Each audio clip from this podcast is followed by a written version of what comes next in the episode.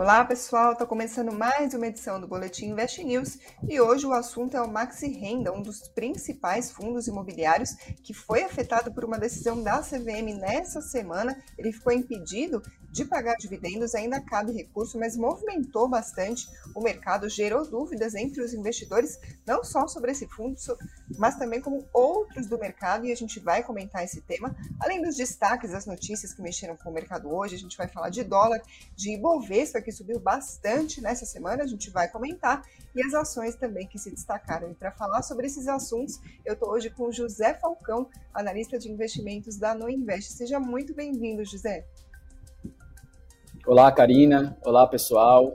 Bom estar aqui mais uma semana para fechar o mês também, trazendo aí fatos positivos para uns e não tão positivo para outros. E aí vamos comentar aí esses principais acontecimentos, principalmente envolvendo o mercado de fundos imobiliários. É, esse assunto deu o que falar nessa semana, inclusive em outras lives aqui do Boletim Invest News, o pessoal estava esperando, inclusive, a sua pergunta, a sua presença para esclarecer as dúvidas sobre esse tema. Vamos dar uma recapitulada então sobre o que, que aconteceu nessa semana. O Fundo Imobiliário Maxi Renda, que é o maior do país em número de cotistas, foi afetado por uma decisão da CVM, que é a Comissão de Valores Mobiliários, o órgão que regula o mercado por aqui. Essa decisão foi na terça-feira uh, e acabou impedindo esse fundo de distribuir dividendos aos investidores. Essa decisão não é definitiva, cabe recurso e, inclusive, os gestores devem recorrer. Mas, de qualquer forma, já gerou a dúvida entre os investidores. O que aconteceu foi o seguinte: a CVM analisou as demonstrações financeiras do fundo e aí ela concluiu que a carteira do fundo tinha prejuízo acumulado em 2020. O que isso quer dizer? Pelo entendimento da própria CVM, um fundo imobiliário não pode pagar dividendos se ele tiver prejuízo contábil no mesmo período. Agora vamos lá, José. É claro que muito investidor fica em dúvida. O Railson Marcel, por exemplo, já mandou uma pergunta aqui para a gente, dizendo que está preocupado. Agora, eu gostaria de saber quais são os impactos para o fundo, lembrando que é uma decisão que ainda não é definitiva, pode de fato recorrer, mas se isso faz com que o fundo seja tão menos atrativo para os investidores assim, lembrando que é um fundo que está na sua carteira, né, de fundos imobiliários. Agora, mais do que isso, como que isso pode afetar os outros fundos, outros fundos imobiliários, de uma decisão como essa, apesar de afetar inicialmente só o Maxi Renda? Vamos lá, pessoal. Karina, que bom que você já trouxe aí um resumo do acontecimento, então a gente pode ir direto ao ponto. E antes de entrar no detalhe do Maxi Renda, eu queria trazer um pouco do contexto de FIIs nesse final de mês, né, como é que foi essa virada de 2021 para 2022. E aí a gente já emenda nesse cenário um pouco mais desafiador que a gente está encarando a partir dessa semana, é, exatamente a partir do dia 25, com o comunicado da CVM. Então a gente entrou no mês de janeiro, fazendo uma recapitulação, é, com o IFIX renovado aí após o melhor performance mensal de 2021, para quem não lembra, em dezembro o índice subiu 8,78%, fechou ali um ano com a queda em torno de 2%, uma forte recuperação ante os meses anteriores. E observando o cenário de dezembro especificamente, ficou aquela sensação, o sentimento de que o mercado está buscando motivos para um respiro nas cotas dos fundos imobiliários após um longo período aí de queda para esse mercado. Apesar de um mês positivo em dezembro, a gente comentou isso no relatório de janeiro, seguimos com os pés no chão, conscientes dos desafios no decorrer de 2022, conforme a gente fala aqui diariamente, que será marcada aí por eleições presidenciais aqui no Brasil, que vai polarizar o país e trazer instabilidade e desconfiança por parte do investidor, apesar de boa parte disso já estar no preço, conforme a gente comentou lá no final de 2021 além dos problemas já conhecidos que diz respeito à situação fiscal, inflação pressionada, juros altos, desemprego e baixo crescimento. Tá? Apesar de todo esse cenário desafiador, a gente teve uma primeira quinzena do mês positiva, tanto para a Bolsa quanto para os fundos imobiliários, que vinham ali sustentando o, o, o nível de preços do fechamento de dezembro, que foi um, um mês muito bom. É, mas o divisor de água no mês para os fundos imobiliários foi exatamente essa bomba jogada no colo da indústria pela CVM, E olha, não estou aqui criticando a CVM, tá? Vamos só trazer os fatos e tentar refletir quais são os reais impactos que isso pode trazer para o investidor, tá? Sem julgar se é o mais correto ou se é o ou se está errado, né? Vamos dizer assim. Eu acho que é algo para ser debatido e existe um caminho do meio, né? Que pode não que pode é, ser benéfico para todos os lados e não prejudicar tanto o pequeno investidor. Então, o que aconteceu especificamente com o Maxi Renda, o MXRF11, que é um fundo que está na nossa carteira. Ele é maior fundo em número de cotistas da indústria, é, com 500 mil, quase 500 mil investidores é, do MXRF11. Se você pegar toda a indústria de fundos imobiliários hoje, com um milhão e meio de investidores, você tem aí é, o Maxi Renda com um terço desse, desse mercado. Então, é algo que realmente traz um impacto e que representa toda essa repercussão que tivemos aí nos últimos dois dias. Então, a medida, é, o que vale destacar aqui, tá, que o fundo ele não cometeu ilegalidade e nem fraude, tá, pessoal? Muito cuidado com isso houve uma interpretação diferente entre a indústria de fundos imobiliários e a própria CVM, onde a mesma pede uma readequação, ou seja, é, não houve um questionamento de, no sentido de uma ilegalidade, conforme eu falei, e sim uma interpretação diferente de um método adotado pela indústria e de como a CVM interpretava aquele caso. A grande questão aqui é que essa lei ela foi estipulada pela própria CVM em 2014, há oito anos atrás, e desde então é, vários fundos imobiliários contabilizam seus rendimentos dessa forma. E só agora, né, após oito anos, é, surge esse questionamento. Então isso foi algo que deixou os investidores muito receosos e estressados, né, por conta da proporção que isso pode tomar. É, Lembrando que o MXRF11, o Maxi Renda, ele é um fundo gerido pela XP e administrado pelo BTG Pactual, dois grandes players do mercado de fundos imobiliários, né, são instituições conhecidas e reconhecidas né, nesse, é, nesse sentido de legitimidade do serviço que prestam. Inclusive, grande parte dos fundos imobiliários, conforme eu comentei, contabilizam rendimentos da mesma forma que o Maxi Renda.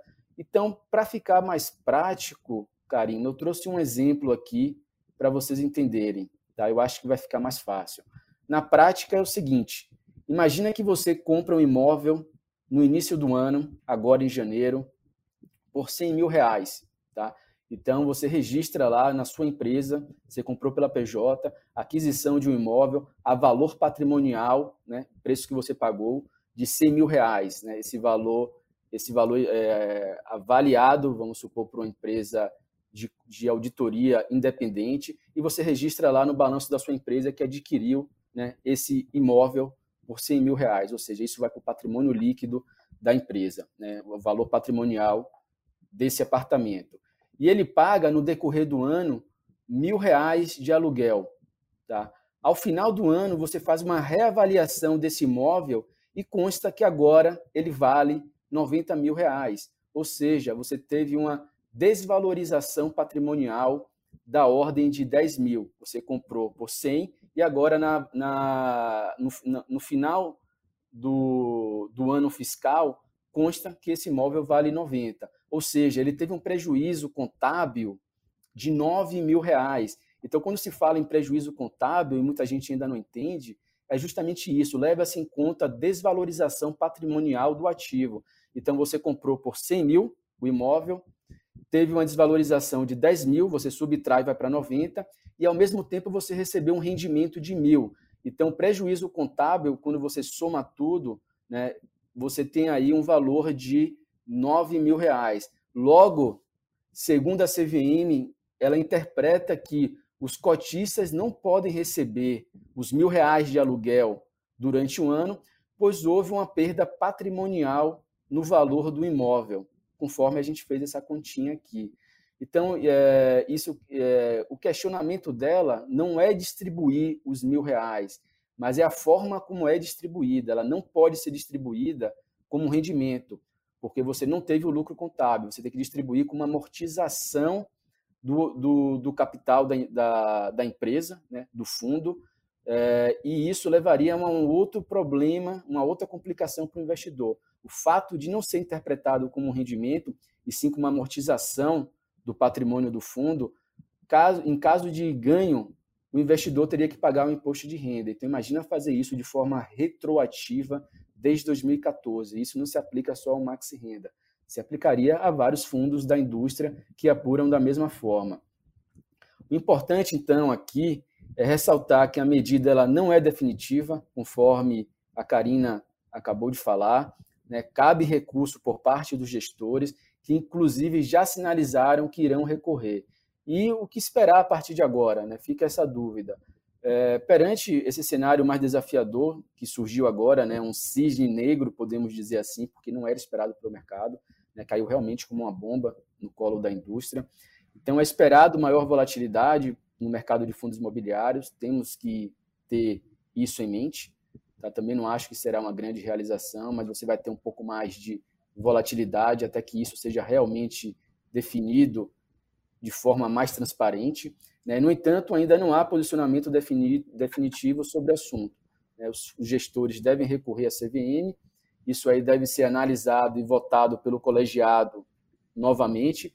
O colegiado da CVM, que vem sofrendo modificações né, dos últimos meses, então provavelmente boa parte dos diretores que deram seu voto lá em dezembro, eles não estarão mais nessa, nessa nova análise aí a qual os gestores devem recorrer para ser avaliada e analisada pelo novo colegiado. Né? Boa parte desses integrantes e diretores foram substituídos, então pode ser que tenha aí uma mudança de interpretação né, por, esses no, por esses novos membros da CVM. É, mesma lógica se aplica aí, e falando agora, voltando um pouquinho, né, alguns segmentos, Karina, podem ter maior impacto com essa nova medida, interpretação da CVM. Dentre eles, eu destaquei alguns aqui, né, como os fundos de fundos, os, os FOFs, né, como conhecidos. Atualmente, apresento por que os FOFs podem ser mais impactados nesse caso. Porque, na maior parte deles, eles apresentam maiores descontos do seu valor patrimonial. Então, portanto, se eles têm um desconto maior do seu valor patrimonial, nesse período aí de crise, esses últimos dois anos, eles sofreram mais do que a média da indústria, é, eles não teriam lucro contábil, né? ou seja, não poderiam distribuir dividendos. Então a gente tem que ter calma para ver como isso aí vai ser interpretado para esse segmento. Se vai ter alguma diferenciação, alguma interpretação ou flexibilização né, para que eles não sejam tão prejudicados. Mesma lógica se aplica aos fundos de tijolo. Né? e principalmente segmentos de lajes e shoppings que foram mais prejudicados pelo atual contexto de pandemia.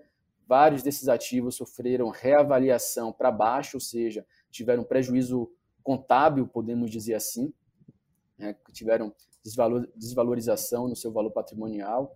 E, porém, é, nessa, nesse segmento de tijolo, a classe de segmento logístico, que recentemente tiveram avaliações mais positivas, talvez sofram menos, tá? Dentro desse dessa, desse guarda-chuva aí de fundos de tijolo. Então você tem lajes e shoppings com um cenário um pouco mais pessimista, né, com valores descontados e podem sofrer um pouco mais nesse cenário. E você tem um segmento de logística que passou por um momento positivo, né, principalmente por causa da expansão do e-commerce. Então, esses ativos, a maior parte deles teve uma reavaliação positiva. Então, há uma probabilidade maior que eles tenham lucro contábil daqui para frente e isso traz uma maior previsibilidade de pagamento de rendimentos. Já os segmentos que seriam menos impactados seria o segmento de recebíveis, é, pois boa parte deles já distribuem em regime de competência, tá? não todos, mas existe uma quantidade maior de fundos de papel com, que já adotam essa metodologia de apuração de resultado. E como as suas marcações são mensais, podem ter mais previsibilidade nesse cenário. Então, a decisão da CVM pode eventualmente refletir em todo o mercado, isso é fato. A gente tem que ter os pés no chão, encarar a realidade. O que, no... o que na nossa visão seria algo prejudicial para as classes, todas as classes de fundos imobiliários, né, para a indústria de forma geral.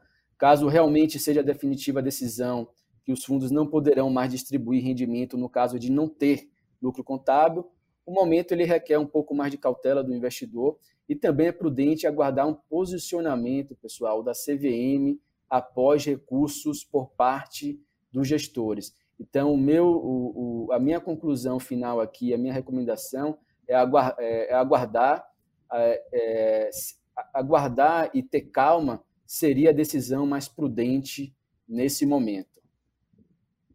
Uhum. É, é, você acabou respondendo uma das perguntas aqui que eu tinha separado, a do Edson.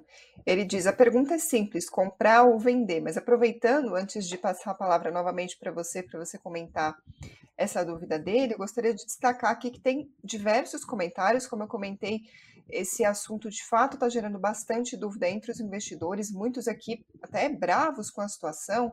O Gil Costa comenta que a CVM quer todo mundo na renda fixa. O Silvério Pedrosa está dizendo que a CVM está de brincadeira, ou seja, o pessoal bastante preocupado. E aí vem a dúvida como a do Edson, mas no meio disso tudo, eu compro ou eu vendo?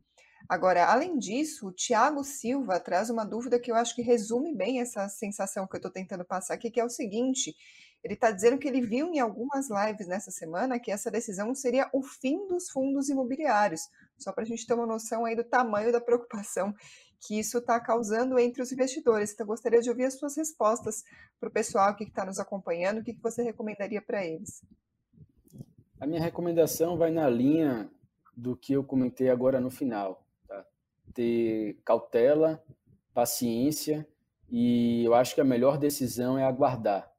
Tá? Quem tem uma carteira já consolidada de fundos imobiliários não precisa vender desesperadamente. Eu acho que é, a indústria, junto com a CVM, vai chegar em um meio termo que não vai ser tão prejudicial como estão esperando, né? Ou seja, vai ser algo que vai ser debatido no médio prazo e, e de certa forma, não adianta a gente tentar adivinhar, ah, é hora de comprar agora porque isso não vai dar em nada, ou então é hora de vender porque a indústria acabou.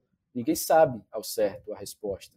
Então, o mais racional é a gente não, é a gente esperar ter uma decisão definitiva, né, para depois a gente tomar uma decisão mais coerente. Tá? Eu acredito na indústria, é uma indústria que cresceu de forma muito rápida, tem uma afinidade muito grande com o investidor brasileiro e eu acredito que ela não vai acabar de uma hora para outra. É muito forte, é muito importante para o desenvolvimento do país, né? levanta muito recurso, gera desenvolvimento, investimento, emprego. Então, acredito que é, chegaremos em um consenso que não vai ser tão prejudicial nem para um lado nem para o outro. É, mas de fato, José, como o Tiago estava dizendo aqui, algumas lives ah, durante essa semana chegaram a adotar esse tom aí mais, não vou dizer nem alarmista, mas mais preocupado, né, dizendo aí a possibilidade de ser o fim dos fundos imobiliários, mas então, pessoal, fica a recomendação do José Falcão para todo mundo agir com cautela nesse momento, aliás, como sempre, quando a gente está falando sobre o nosso dinheiro, nosso patrimônio, nossos investimentos, vamos sempre tentar manter a calma, o pé no chão, não tomar nenhuma decisão aí atabalhoada, e claro que a gente vai continuar acompanhando essas informações, vai continuar mantendo vocês sempre atualizados sobre tudo o que acontece. Falando nisso, agora eu vou justamente passar as notícias que mexeram com o mercado financeiro nesta sexta-feira, começar a falar de contas públicas. O governo central, que é o Tesouro, Banco Central e Previdência, teve um déficit de 35 bilhões de reais em 2021. Esse resultado foi divulgado pelo Tesouro e foi o melhor em sete anos, apesar de ser um déficit. Vamos lembrar né, que o ano passado o rombo das contas públicas foi bem maior, 743 bilhões de reais, foi o maior da história, claro, puxado pelo aumento de gastos para tentar mitigar os efeitos da pandemia. O resultado de 2021 também ficou bem abaixo da meta fiscal do ano, que era de 247 bilhões. Ah, esse resultado foi puxado por uma alta na arrecadação do governo e também redução das despesas, já que a gente não teve os mesmos gastos do ano anterior, como eu comentei, para tentar uh, conter os efeitos da pandemia. Outro dado importante que foi divulgado hoje foi a taxa de desemprego, saiu logo pela manhã, a pesquisa do IBGE. A taxa de desemprego novamente recuou no trimestre terminado em novembro, e foi ao nível mais baixo desde o início de 2020, mas a renda real dos trabalhadores, ou seja, o quanto que eles estão ganhando, chegou novamente ao menor patamar já registrado pelo IBGE, ou seja, a taxa de desemprego está recuando, tem mais gente no mercado, mas esse pessoal está ganhando menos do que ganhava antes. A taxa de desemprego foi de 12,1% para 11,6%, a renda, como eu, como eu comentei, está no menor patamar desde 2012, que é quando começa a série histórica da pesquisa do IBGE, a renda habitual do trabalho foi de R$ 2.444, uma queda de 4,5% na comparação com os três meses anteriores e de mais de 11% na comparação com 2020. O número de trabalhadores com carteira assinada subiu 4% e aqueles sem carteira subiu mais de 7%. A taxa de informalidade foi de 40,6%. Tem um comentário sobre isso da Adriana Berengui, que é coordenadora do IBGE. Ela diz o seguinte, abre aspas, do crescimento de 3,2 milhões de trabalhadores, número de pessoas ocupadas, 43% vieram do trabalho informal. Então, embora a informalidade continue se destacando na expansão da ocupação, a participação do trabalho formal no setor privado vem aumentando e contribuindo também para a recuperação da ocupação no país. Outra notícia de hoje: IGPM, divulgado pela FGV, subiu 1,82% em janeiro, uma aceleração na comparação com o mês anterior, que tinha ficado em 0,87%. Apesar disso, veio abaixo das expectativas. Uma pesquisa realizada pela agência Reuters trazia uma expectativa de 2% acima, então, dos 1,82%. Esse resultado, que em 12 meses acabou batendo 16,91%, em janeiro foi puxado por uma alta dos preços do minério de ferro, por exemplo, que foi a principal contribuição positiva para a inflação para o produtor, ou seja, está mais caro produzir, isso pesa bastante no IGPM, por isso então que a gente viu essa alta. Nesse cenário, hoje o dólar caiu 0,6% a 5,39, mas nessa semana caiu 1,18% em relação ao real. O Bitcoin, por volta das 17h50, subia 1,26% aos R$ 204.138. Nessa semana, subiu 5,7% até esse horário. Agora, falando de Ibovespa, hoje caiu 0,62% aos 111.910 pontos, mas nessa semana a, acumulou uma alta de 2,72%. O mês está quase acabando, o segundo ainda é dia 31, mas nesse mês já acumula uma alta de 6,7%. Uh, José, você gostaria de ouvir seus comentários sobre essa alta do Ibovespa, quase 3% na semana. Você acha que a gente deve ver um ritmo assim ainda por mais algumas semanas? O investidor pode ficar confiante?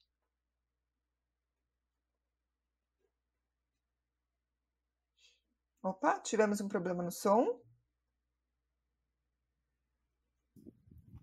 Agora vamos lá. Agora sim.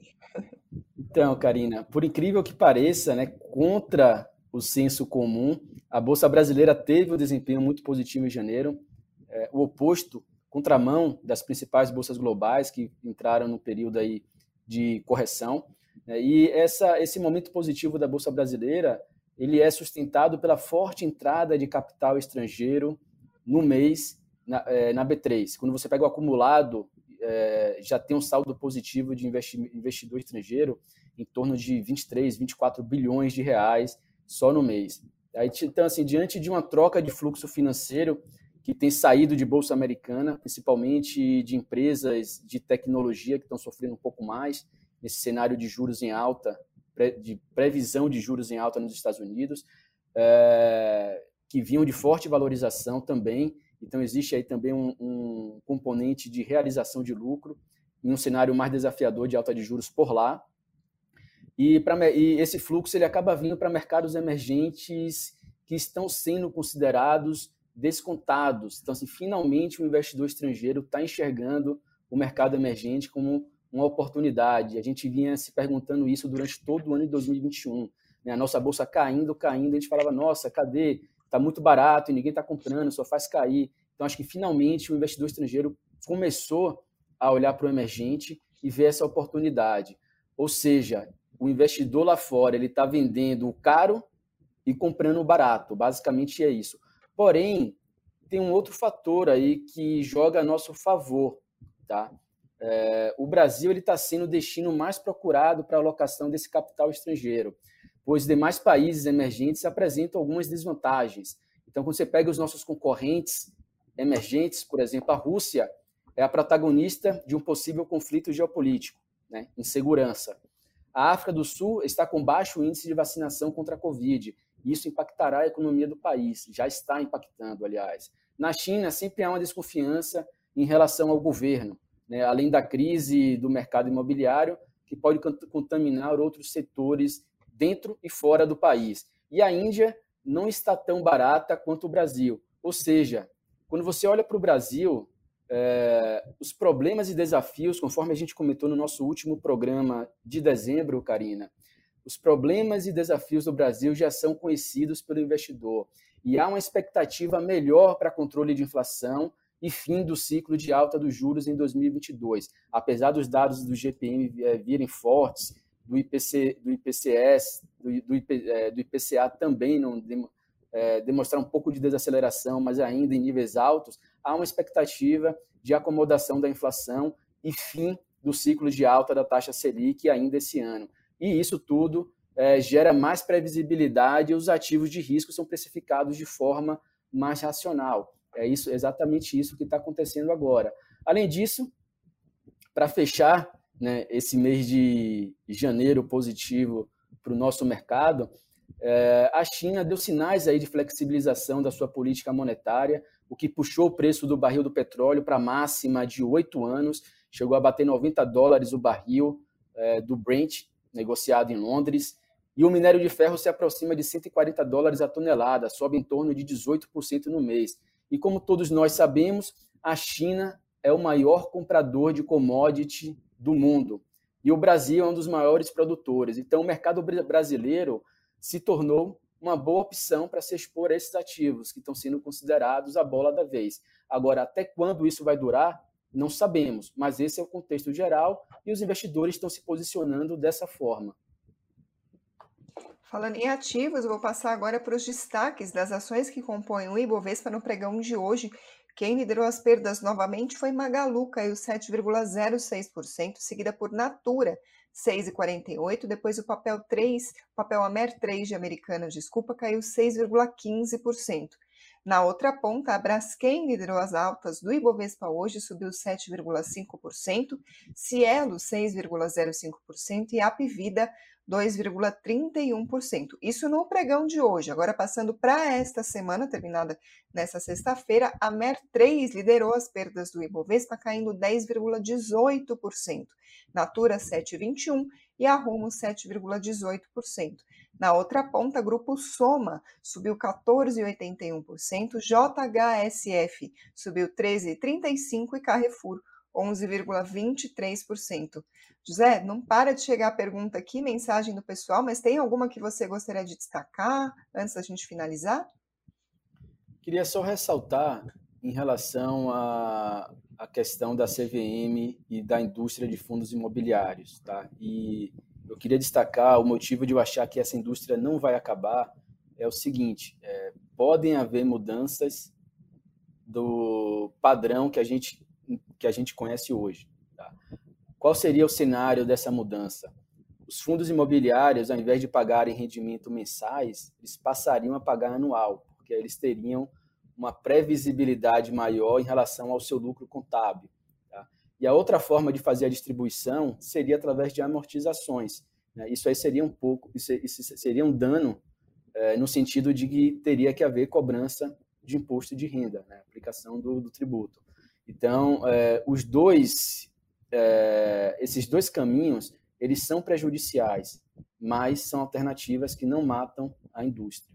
Apesar de eu achar que está bem longe disso, né, teve muito alvoroço. Eu trago aqui um pouco de tranquilidade, eu acredito nesse mercado, eu sou um entusiasta.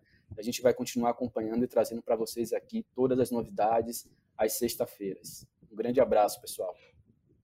Exatamente, tranquilidade. Então, com essa mensagem, a gente finaliza o Boletim Invest News de hoje, mas a gente volta com a nossa programação na semana que vem, mas tem programação aqui no canal do Invest News, inclusive aos sábados e domingos. Então se inscreva no canal, assim você não perde nada do nosso conteúdo. Deixa o like se você gostou desse vídeo e aqui nos comentários o que vocês estão achando dos programas.